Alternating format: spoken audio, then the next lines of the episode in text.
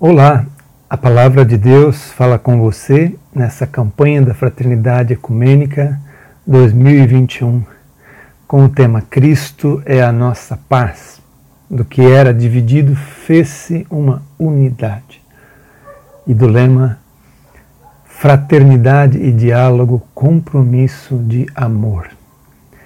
Meu nome é Mauri Perkowski, sou pastor na Igreja Evangélica de Confissão Luterana no Brasil, na paróquia Norte de Curitiba.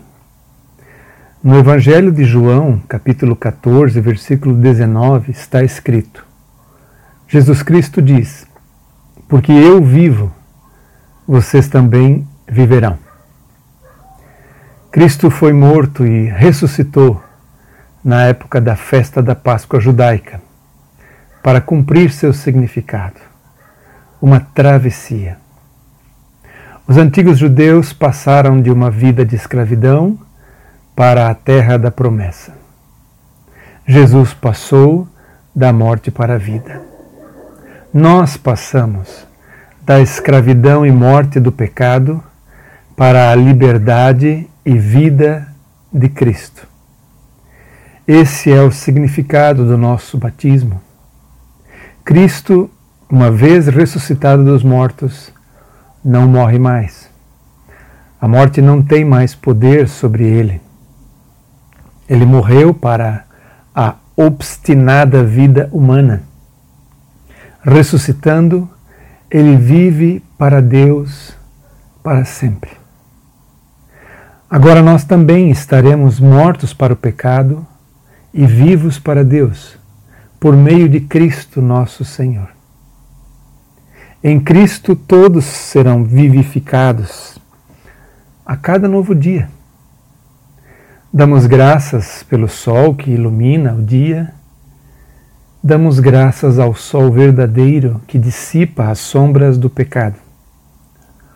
O sol nasce diariamente. Seu esplendor não durará. Todas as coisas criadas perecem mas Cristo, o verdadeiro sol, nada pode destruir.